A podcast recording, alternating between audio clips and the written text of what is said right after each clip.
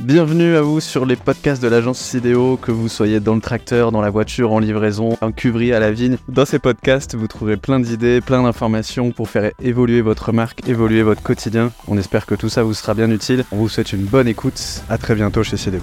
Bienvenue dans le deuxième épisode. Julie, Corentin, Virgile, contente d'être avec vous aujourd'hui pour parler d'un sujet en vogue chez les vignerons c'est le terroir. Le terroir, on l'entend à toutes les sauces. Donc, est-ce que le terroir influence les vins? D'ailleurs, Virgile. Corentin, t'en penses quoi La patate chaude. Euh, bah oui, le terroir influence les vins. Enfin, aujourd'hui, je pense que les vignerons sont persuadés depuis longtemps, et bien ailleurs qu'en Champagne, avant chez nous. Euh, mais euh, ce qui est, c'est assez fascinant de, de, travailler son terroir, de le comprendre, de le retranscrire. Je pense que même beaucoup de vignerons qui s'y lancent euh, sont encore peut-être qu'au début euh, de leur découverte. Et, euh, et on, le voit, bah voilà, il y a la vogue du parcellaire, on voit des cuvées parcellaires un peu partout. Euh, c'est un gros phénomène. Je ne sais pas si c'est juste une mode ou quoi, mais en tout cas, c'est le terroir aujourd'hui, c'est le, le, discours principal de beaucoup de vignerons qui sont en grande place sur le marché.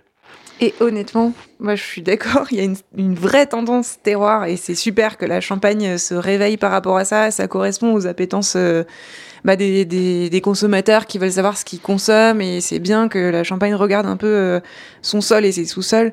Mais pour moi c'est un peu surfait, c'est-à-dire que ça doit pas supplanter le discours euh, image et vigneron. Voilà, le terroir c'est bien, mais il faut que ça soit fondé. Hein, mettre du terroir à toutes les sauces, euh, on est quand même sur des fondements champagne d'assemblage et à un moment donné, euh, faire des cuvées parcellaires pour en faire parce que c'est in, parce que c'est une tendance sur la distribution qui fonctionne, euh, oui, ben bien sûr, mais il faut que bah, ça soit. Du coup, c'est quoi les fondements champagne?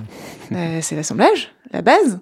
Bien sûr, et c'est ce qui fait que la champagne perdure, et je trouve ça génial que ça existe, et je trouve ça aussi génial qu'il y ait des gens qui fassent des micro-vinifs, mais pas pas à tout va et pas à tout prix. Et moi, perso, en tant que consommatrice champagne, c'est pas ça qui va guider mon achat. Je vais préférer qu'on me parle terroir, mais qu'on me parle avant tout de la philosophie du vigneron. Et souvent, je trouve que dans le marketing actuel et même dans ce que racontent les cavistes ou même les importateurs, c'est encore trop supplanté par ce discours terroir et on, on oublie un peu la promesse vigneron et qui il est derrière.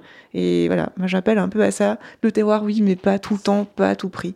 C'est marrant que tu dises ça parce que moi j'ai l'impression que la notion de terroir, on en parle souvent avec Corentin, on n'est pas toujours euh, d'accord, mmh. mais en, en, tout cas j'ai l'impression que c'est nouveau pour moi la notion de terroir qu'on qu en parle depuis en très peu de temps. Cas, en, Champ en, bien sûr, là, je, pars, je, pars, de la Champagne. Quand tu vas dans la Loire, quand tu vas en Bourgogne ou dans d'autres régions, j'ai l'impression qu'on en a tout le temps parlé, euh, avec ces fameux découpages de parcelles ou euh, selon les, les, régions. Et la Champagne, euh, alors je suis d'accord avec toi, il faut parler du fond, peut-être de stratégie, de, de, discours de marque, de vision de marque, de stratégie de gamme, tout ça. Ça, c'est important.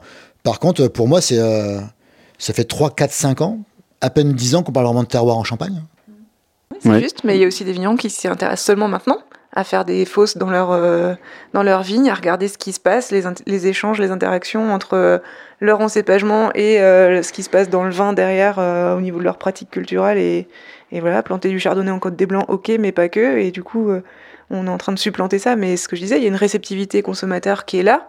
Et ça manque encore de pédagogie pour aller vraiment jusqu'au bout des. Je des pense choses, que c'est le, le problème du terroir, mais c'est l'avantage aussi, c'est que dès qu'on se plonge dedans, on peut en parler pendant des heures. Et euh, il y a deux, j'ai l'impression un peu deux vitesses dans ce phénomène de terroir. Il y a les vignerons qui suivent un peu la tendance, qui se disent bon bah mon voisin il a fait du parcellaire, donc je vais un peu en faire aussi. Euh, ou bah ouais j'ai une petite parcelle là qui est sympa, bah je vois que ça marche bien chez les cavistes, je vais en faire. Ou euh, c'est un peu comme euh, avant avec la clientèle de particulier, bah, j'ai des amis qui me demandent du parcellaire, je vais en faire. Et à l'autre vitesse où comme tu disais Julie, ceux qui vont vraiment creuser, qui vont vraiment prendre du temps, creuser assez littéralement, ils vont étudier leur sol, ils vont comprendre ce qu'il y, a dedans et, vouloir leur vinifier derrière, vouloir leur transcrire dans, leur vin. Et je pense que c'est là où, où, en fait, ces deux vitesses-là, elles se retranscrivent aussi derrière pour le consommateur.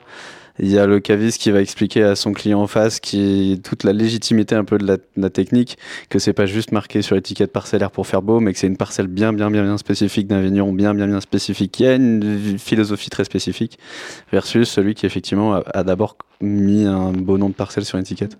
Et aujourd'hui, on a un marché, je te rejoins, qui risque un peu de se Enfin, c'est la même question que je pose. Est-ce qu'il n'y a pas un risque qu'il y ait une masse en fait de parcellaires à terme euh, qui se concurrencent tous un petit peu tous et, euh, et qu'on perde un peu la philosophie un peu individuelle de chacun et qu'on mette le terroir presque devant le vigneron finalement? Bah, C'est pas très grave. La Champagne c'est toujours régulé. De toute manière, il faut bien démarrer par quelque chose. Hein. Comme tu disais, certains certains vignerons vont peut-être pas copier mais s'inspirer peut-être de ce que fait le voisin ou ce que fait la, Bourgogne. Certains sont très en avance, mais moi je trouve cette notion de terroir, est, alors peut-être, je vais pas être décalé par rapport à Jules, mais je trouve qu'elle est fondamentale parce qu'avant tout, on fait les vins sur un terroir. Hein.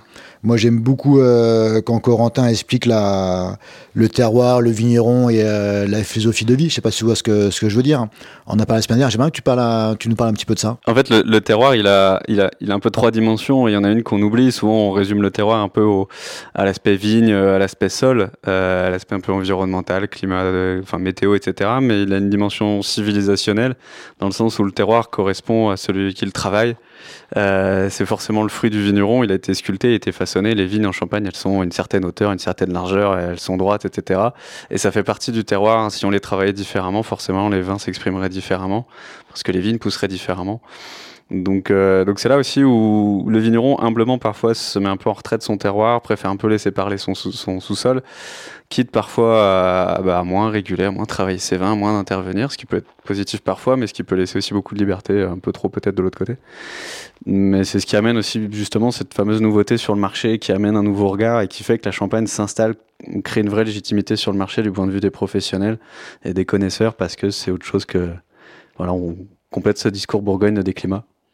Et j'ai l'impression que c'est aussi par rapport à certains vignerons qui sont sur des villages où l'appellation les a peut-être pas valorisés en grand cru, premier cru, on mm. connaît tous ça, il y en a tous qui ont jugé qu'ils sont à 90% de, de premier cru ou qui sont au pied du grand cru, et j'ai l'impression que ça leur permet de s'émanciper de ces classements-là et de faire un peu L'aube, la vallée de la Marne. Euh, de, faire la part belle à leur, euh, à leur cépage ou à leur terroir qui a été un peu le parent pauvre de ces découpes euh, de classification, et du coup cette, cette, mouvance terroir leur permet ça, quoi, de dire, eh oh, attends, euh, nous aussi à Bar-sur-Seine, ou euh, il y a un peu ça, quoi.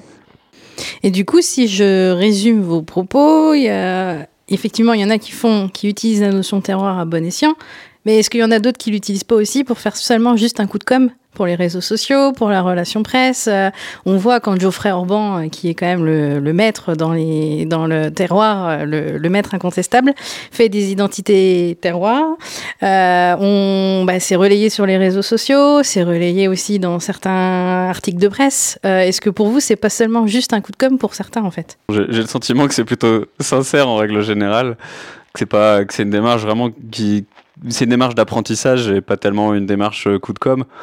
Euh, peut-être que le négoce, lui, de ce côté, a essayé justement, encore une fois, d'emboîter le pas un peu des vignerons en faisant des parcellaires, des choses comme ça, et en faisant des parcellaires, des fois, de 3, 4, 5, 10 hectares, donc qui sont peut-être un peu moins précis que ce que peut faire un vigneron quand il prend juste 3 rangs de vigne pour faire une parcelle, enfin un parcellaire. Mais je trouve que globalement, euh, j'ai pas le sentiment que ce soit un, un, coup de com' et que 98% du temps, c'est un vrai travail pédagogique. Et d'ailleurs, la pédagogie, elle est hyper fondamentale dans l'approche. Et, ça peut être un bon prétexte, le terroir, pour parler de ce qu'ils sont et de qui ils sont. Quand, on parle terroir, on peut parler storytelling et on peut ramener à leur vécu à eux, parce qu'ils sont quand même les pieds dans leur, dans leur vigne toute l'année. Et je trouve que il y a peut-être une zone euh, où, quand je dis il faut supplanter le terroir, c'est aussi ramener ça. Bah, je suis qui euh, Jean-Michel, vigneron à tel vinage. Euh, et ben, je vais parler de mon terroir, mais je vais surtout parler de mon, mon vécu derrière. Et euh, merci pour les étiquettes à nomenclature en disant euh, euh, exposition, surface de telle parcelle plantée en, temps, en telle année avec tel encépagement. Mais allez au-delà, s'il vous plaît, quoi. Racontez-nous quelque chose que quand on pose la bouteille sur la table, ben, on se fasse kiffer entre amis à, se, à, avoir un petit œil, une petite fenêtre qui s'ouvre des coulisses du vigneron qui a vraiment taffé sur sa parcelle, quoi. Racontez-nous quelque chose qui, qui nous emmène vraiment au-delà de juste de quelque chose de bah, très précis et d'une nomenclature technique. Quoi.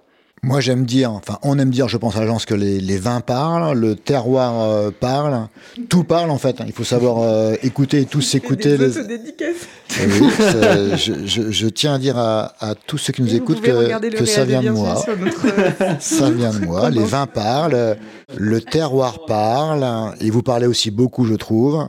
Donc, euh, de, toute manière, Julie a, raison. On ne peut pas aujourd'hui euh, simplement parler que de terroir. Ça, c'est pas, pas possible. Hein. Euh, d'ailleurs, tous les vignerons ont, un terroir, euh, même s'il est différent à, quelques mètres près, à quelques centaines de mètres près. Ce qui est, important, c'est de, parler de, sa marque, de soi, son propre storytelling, ses propres différences. Et le terroir fait partie d'un grand tout. Et c'est pas le, sujet principal en Champagne. Par contre, c'en est extrêmement important puisqu'on a la chance d'avoir un terroir euh, magnifique et euh, de pouvoir l'exprimer en, pleine conscience. Bon, vous l'aurez compris, si vous voulez parler terroir avec Virgile ou terroir avec Julie euh, sur un peu plus que l'encépagement et tous les petits points qu'on voit sur les bouteilles habituellement, venez à l'agence, venez nous en parler et on sera heureux de vous écouter.